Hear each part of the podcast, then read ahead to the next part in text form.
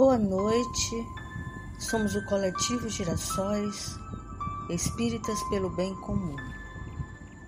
Sejam bem-vindos ao estudo sequenciado do Evangelho do dia 17 de junho de 2021. Nesta oportunidade, vibramos pela paz, pelos irmãos governantes e líderes sociais. Elevemos nossos pensamentos Amigo Jesus, nós estamos gratos por estes instantes de prece e aprendizado. Rogamos esteja conosco e nos envolva em um ambiente propício ao entendimento da tua palavra. Assim seja.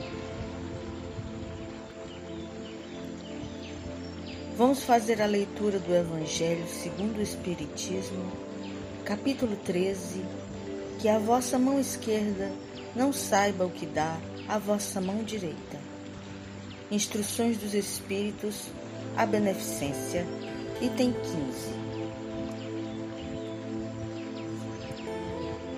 Meus caros amigos, todos os dias ouço entre vós dizer: Sou pobre, não posso fazer a caridade.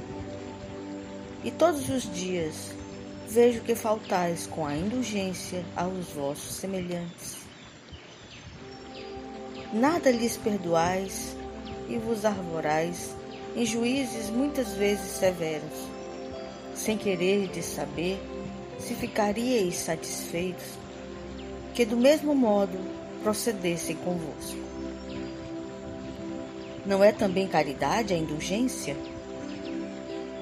Vós, que apenas podeis fazer a caridade, praticando a indulgência, fazei-a assim, mas fazei-a largamente. Pelo que toca à caridade material, vou contar-vos uma história do outro mundo. Dois homens acabavam de morrer. Dissera Deus: Enquanto esses dois homens viverem, deitar-se-ão em sacos diferentes as boas ações de cada um deles, para que por ocasião de sua morte sejam pesadas. Quando ambos chegaram aos últimos momentos, mandou Deus que lhe trouxessem os dois sacos. Um estava cheio, volumoso, atochado, e nele ressoava o metal que o enchia. O outro era pequenino e tão vazio que se podiam contar as moedas que continha. Este é o meu, disse um. Reconheço. Fui rico e dei muito. Este é o meu, disse o outro. Sempre fui pobre. Oh, quase nada tinha para repartir. Mas, ó oh, surpresa! Postos na balança os dois sacos, o mais volumoso se revelou leve, mostrando-se pesado o outro. Tanto que fez se elevasse muito primeiro no prato da balança. Deus então disse ao rico: Deste muito, é certo, mas deste por ostentação, e para que o teu nome figurasse em todos os templos do orgulho. E ao demais, dando, de nada te privaste. Vai para a esquerda e fica satisfeito com te serem as tuas esmolas contadas por qualquer coisa. Depois disse ao pobre: Tu deste pouco, meu amigo, mas cada uma das moedas que estão nesta balança representa uma privação que te impuseste. Não deste esmolas, entretanto, praticaste a caridade. E o que vale muito mais, fizeste a caridade naturalmente, sem cogitar de que te fosse levada em conta. Foste indulgente, não te constituíste juiz do teu semelhante. Ao contrário, todas as suas ações lhe relevaste. passa à direita e vai receber a tua recompensa. O Espírito Protetor, Leon, 1861.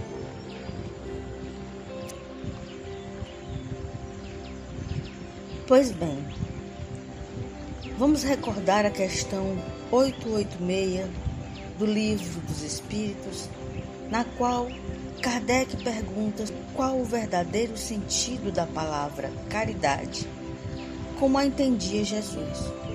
Como resposta, benevolência para com todos, indulgência para as imperfeições dos outros, perdão das ofensas. Benevolência, indulgência e perdão correspondem à tríade da caridade cristã.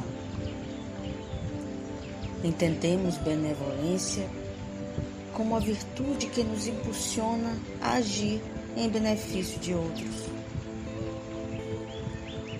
A vontade e a disposição para o bem. A benevolência é o germe da beneficência. Se a benevolência é o princípio, é a vontade de fazer o bem, a beneficência é a ação de quem faz o bem, é a realização desse impulso. A beneficência que provém desse motor sobrepõe a filantropia e as obrigações sociais, pois vai além da ajuda material e contém em si a pureza do olhar fraterno e a empatia. Portanto, a beneficência genuína é praticada com indulgência. Indulgência é a atitude que precisamos ter para com nossos semelhantes, nos acautelando contra a maledicência e os pensamentos levianos. Reconheçamos, temos inúmeros defeitos e maus hábitos também carecemos de indulgência. Então, nada mais justo do que procurar corrigir e mudar a nós mesmos. Devemos ser exigentes com nosso próprio comportamento e indulgentes para com as fraquezas alheias, buscando sempre ver o próximo como um ser também em aprendizado. A maldade, muitas vezes, encontra-se nos olhos do próprio observador. Contudo, ressaltamos que nem por isso a maldade deve ser acolhida ou passar despercebida. De acordo com o Evangelho, no capítulo 10, Bem-aventurados os que são misericordiosos, itens 19, 20 e 21, por São Luís, em Paris, 1860. Quanto à repreensão, à divulgação e à revelação do mal, deveis fazê-lo com moderação para um fim útil, e não, como as mais das vezes, pelo prazer de difamar é um dever que a caridade manda seja cumprido com todo o cuidado possível. E diz também: de certo, a ninguém é proibido ver o mal quando ele existe. Fora mesmo inconveniente ver em toda parte só o bem. Semelhante ilusão prejudicaria o progresso. E conclui é muito delicada esta questão e para resolvê-la, necessário se torna apelar para a caridade bem compreendida. Se as imperfeições de uma pessoa só a ela prejudicam, não há utilidade alguma em divulgá-la. Se, porém, podem acarretar prejuízo a terceiros, deve-se atender de preferência ao interesse do maior número segundo as circunstâncias, desmascarar a hipocrisia e a mentira pode constituir um dever, pois mais vale caia um homem do que vários sejam feitos suas vítimas. Em tal caso, deve-se pesar a soma das vantagens e dos inconvenientes. Sendo assim, se fazem indispensáveis a apuração discreta e a ponderação compassiva para que não nos privemos do generoso ato de perdoar. O perdão, meus irmãos, é sentimento nobre que aproxima, ensina e restaura. E é a faísca que acende a chama da fraternidade, que ilumina o caminho da paz. Vamos ouvir agora o poema Beneficência, de Maria Dolores, psicografado pelo médium Francisco Cândido Xavier. Ante a pessoa que sofre, nunca digas impossível. Nas sendas de qualquer nível, podes doar do que tens. Para os outros, muitas vezes, na prova amarga como é, uma só frase de fé define o maior dos bens. Poucos sabem quanto valem para uma casa singela alguns metros de flanela em forma de cobertor, o pão cortado aos pedaços para conforto da mesa, a força da gentileza de quem oferta uma flor. Enxuga com teu sorriso a lágrima que te alcança.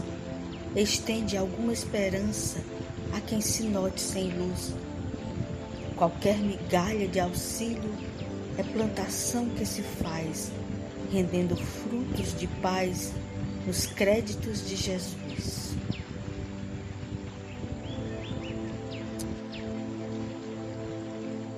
Permaneçamos em prece.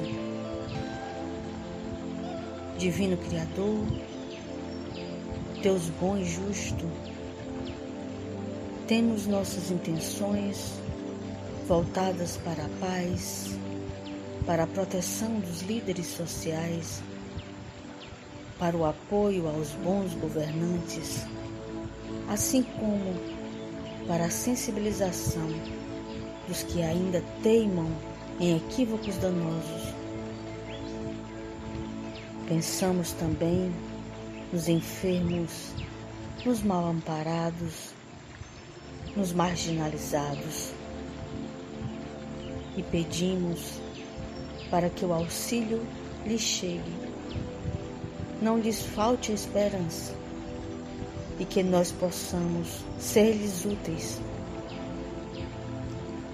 Rogamos para que nos permita a assistência constante dos irmãos espirituais, trabalhadores incansáveis do bem, para que possamos ter o discernimento necessário para praticar a beneficência compreendida na caridade legítima, sem exibição ou satisfação própria, mas de forma humilde, exercendo a indulgência e a fraternidade.